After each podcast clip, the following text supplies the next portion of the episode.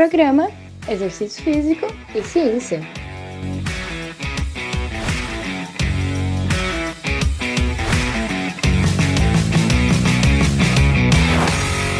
Está começando mais um Exercício Físico e Ciência.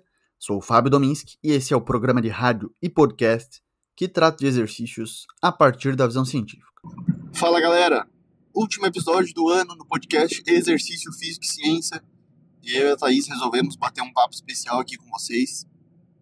A gente está indo para a praia nesse momento e resolveu gravar o último episódio. Uma conversa aí solta, tranquila, para a gente trocar uma ideia boa e finalizar esse grande ano que foi 2023 aqui no Exercício Físico e Ciência e no Físico e Ciência também. Fala galera, e aí, tudo bem? Então, hoje a gente vai bater um papo para finalizar o ano, para conversar um pouquinho sobre como que estamos, como que foi esse ano que passamos, quais os planos de 2024 que tem para vir. Não somos muito adeptos dessa questão de fazer planos, né? Mas é sempre bom a gente ter um mínimo de planejamento. Então, vai ser solto, leve e é isso aí. Uh, esses dias a gente estava trocando uma ideia sobre esse negócio de metas, de planos, né? Que é uma época que a galera enche de planos e metas. Eu acho que é natural, né? Uma transição que é bastante marcante, né? De um ano para o outro e meio que se renova, assim, tem essa sensação de se renovar as coisas. Mas que para muitos comportamentos de saúde isso não acontece, né? Na verdade, muitas das promessas de ano novo relacionadas ao exercício, talvez a maioria delas não se cumpre, não há continuidade. Eu acho que a gente pode falar sobre isso também, né? Então, tente traçar aí metas mais flexíveis e não relacionadas ao ano todo de 2024 para você treinar, fazer exercício, sei lá, 300 treinos por ano. Eu vejo muito isso no começo do ano, assim. O primeiro episódio de 2023 até foi titulado Mude seu mindset de exercícios para esse ano, para 2023. Para 2024 é a mesma abordagem. A gente pensa que a mudança de comportamento é um processo, ocorre em estágios discretos, não é uma virada de chave. A gente também pode considerar isso, né, que às vezes demora meses para a gente mudar alguma coisa, criar um hábito novo. E aí esse período de transição ele é muito instável, na verdade. A gente muitas muitas pessoas estão de férias, estão sem rotina, e aí às vezes isso complica mais ainda esse estabelecimento de hábitos. Não que exista uma hora do dia ou que a rotina ajude nisso. A gente não consegue dizer a partir da ciência de que né, ter horários mais fixos para treinar, por exemplo, resultaria na, nas pessoas fazendo, construindo hábitos mais fortes. Não, isso não é verdade. Às vezes até a flexibilidade pode ajudar. Mas às vezes horários mais consistentes podem ajudar no, no começo do, das tentativas lá. Né, de querer criar um horário, reservar um espacinho ali do seu dia para isso, e aí esses períodos de festa, né, entre Natal, depois do Ano Novo, janeiro, é, é um período diferente. Né? Então, às vezes, a gente já tenta começar ali e se frustra. Né? Então, começar devagar, pensar devagar sobre isso, para ir mudando esse comportamento conforme mesmo as teorias nos colocam, pode ser coerente, pode ser mais duradouro, assim, mais, né, acho que mais científico até. É, eu acho que todo final de ano e começo de outro ano a gente tem essa tendência de encerramento de ciclo e é natural que a gente olhe para isso como uma oportunidade para traçar metas e, e, repensar, né? E eu acho que é interessante a gente repensar, fazer um, um balanço, né, de tudo que foi bom, aquilo que não foi tão legal, mas lembrar que não vai, não vai mudar de um ano para o outro não vai mudar algo tão grande se você também não, não mudar. Então, é, para não se frustrar, às vezes, porque às vezes chega nessa oportunidade de final de ano, a gente cria metas, como o Fábio falou, e acabam sendo metas muito grandes, muito, muito importantes, assim. E aí a gente tem em mente que, beleza, vai mudar um ano, mas não vai mudar uma vida toda. Então, estabeleça metas, eu acho que isso tanto para o exercício, quanto para a vida, quanto para a leitura, quanto para a alimentação, enfim, para qualquer um dos seus objetivos, mas metas que sejam mais palpáveis, né? Não queira sair do zero a 100 só porque o ano mudou. Porque, como o Fábio falou, ainda vai, lá quando muda o ano, 1 de janeiro, 2 de janeiro, ainda vai estar tá numa rotina muito diferente até você engrenar no ano, e as chances de você se frustrar por não conseguir manter, tanto para o lado bom, porque às vezes a galera tá de férias aí consegue, que nem eu a semana passada, essa semana que fui cinco vezes para academia. Pô, eu posso colocar isso como meta para 2024, só que eu tô de férias, eu tô em casa, né? Então é, é mais fácil para mim. A hora que começar a entrar na minha rotina, talvez eu não consiga manter as cinco vezes na semana. Então é preciso que essas metas elas sejam um pouco mais realistas para não correr o risco de lá no começo do ano que vem, seja para exercício, seja para qualquer outra atividade, você não conseguir manter essas metas e aí é, acabar se frustrando. E quando a gente se frustra nessas metas, quando a gente não se sente capaz ou competente o suficiente para fazer essa, essa promessa de ano novo que a gente tem, né? É, a gente acaba é, achando que é, ah, não é para mim, esse tipo de comportamento não é para mim. Ah, fazer exercício não adianta, não é para mim, todo começo de ano eu prometo e não vai, mas às vezes é só porque realmente a meta que eu estou estabelecendo, ela não é tão verdadeira e porque eu não estou conhecendo, entendendo que mudar, ter essa mudança de comportamento não é algo que é dicotômico, é fazer e não fazer. É algo que vai fluir, às vezes, uma fase melhor, outra menos. É, tem, você vai começar, vai ficar mais uh, frequente naquele comportamento e vai ter uma fase que você vai decair. Então, não é, não é algo linear, não é algo que você vai estar tá sempre conseguindo tá? Então, é uma dica aí para que acho que a gente já conversou sobre metas aqui e acho que é interessante repensar. Não dá para a gente botar as metas lá em cima só porque o ano mudou. Outra meta que eu quero traçar aí é só seguir lendo. Então não é aumentar nada, é você é continuar com o meu hábito de leitura. E se você quiser também, entre nessa de ler. Comece aí com cinco páginas por dia, é bem pouco antes de dormir. Ajuda até a pegar no sono já, já fica de sugestão. Mas, né, ler livros bons, se interessar, né, por, por esse universo literário aí, que é muito massa. Então, hoje estou lendo um livro muito bom, já fiz as recomendações lá no Instagram, que é A Filosofia Resolve, da Margot Cardoso. Um livro assim, ó, que eu, pô, sabe quando você fica ansioso para ler? Você quer aquele momento de leitura e para curtir o livro? Isso está acontecendo com esse livro aí que agora peguei no final do ano e com certeza ele entraria no top 5. Aliás, eu fiz um top 5, pode, se quiser ver lá no Instagram, os melhores livros que eu li em 2023. Dá uma olhadinha lá, já fica de sugestão aí também para ler.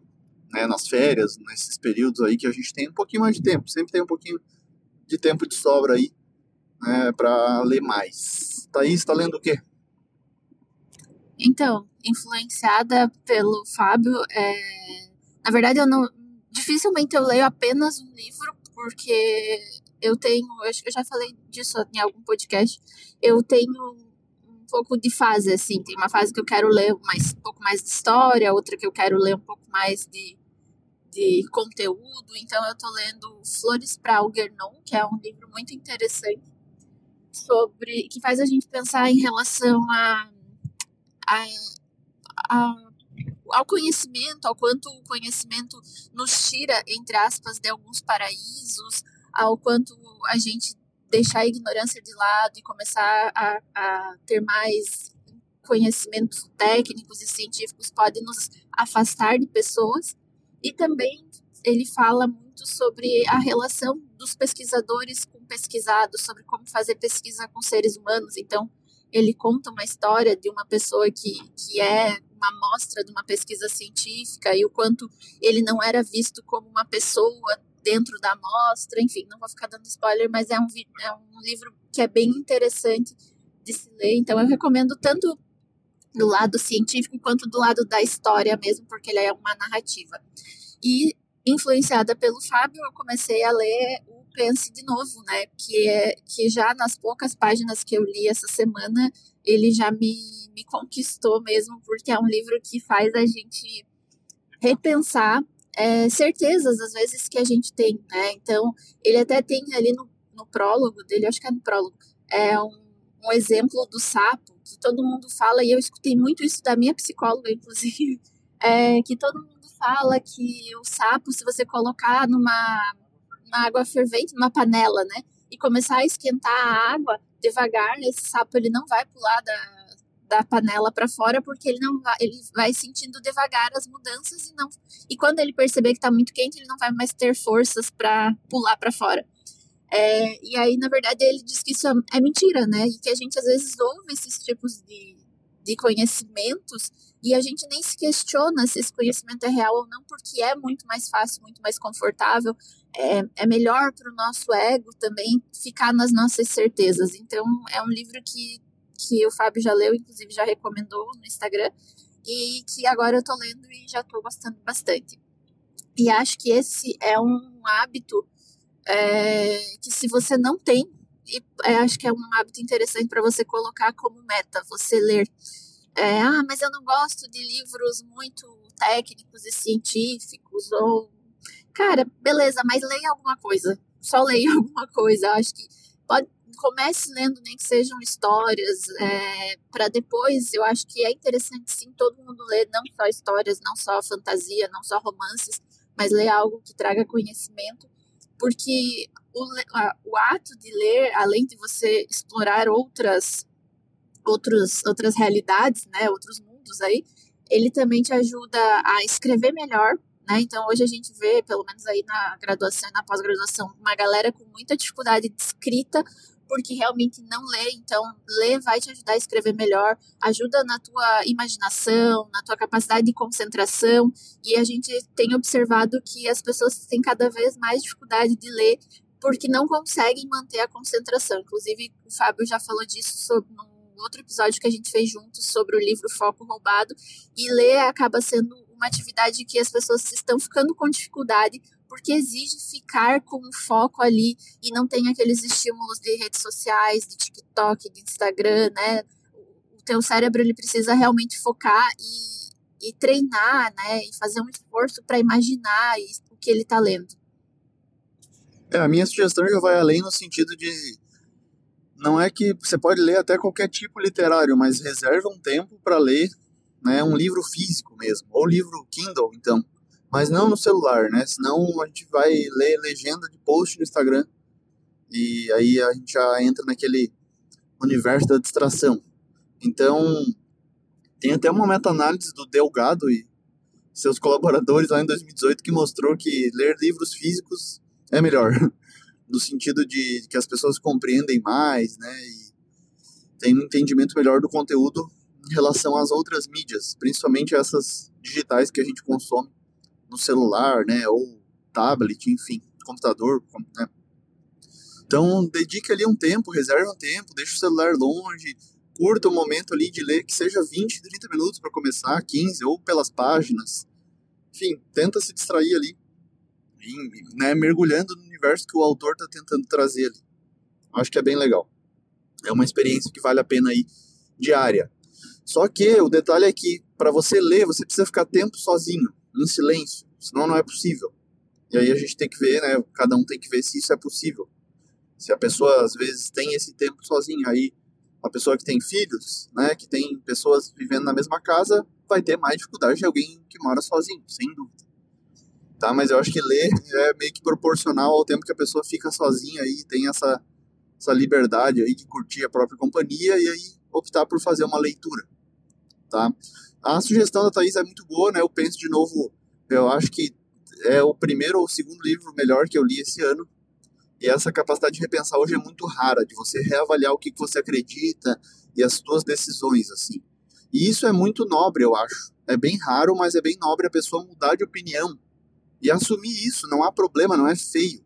Parece que a gente foi criado de uma forma, né, educado aí para achar que não é legal, né? Você errar e reconhecer o erro e mudar de opinião seria uma fraqueza, mas na verdade não é. Na verdade é fraqueza. O autor explica muito bem isso, o Adam Grant, que é, é, é seguir com as mesmas opiniões cegamente. É isso que seria uma fraqueza. Né? Então a capacidade de repensar ela é muito legal e é muito coerente, na verdade. O normal deveria ser isso, a gente pensar. Né? Uma pessoa reformular suas ideias com base nas evidências emergentes. A ciência é assim já. Né? Então, uma postura de pesquisador, de cientista decente, ela é caracterizada por isso. né, por essa mudança, essa capacidade de transformação intelectual ali, das decisões, das opiniões, né, baseadas no que as evidências nos mostram.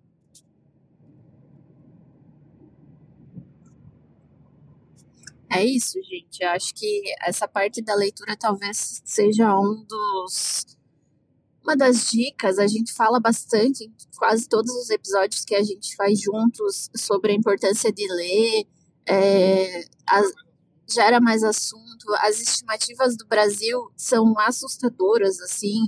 É, a galera não lê um livro por ano, isso é muito, muito, muito assustador.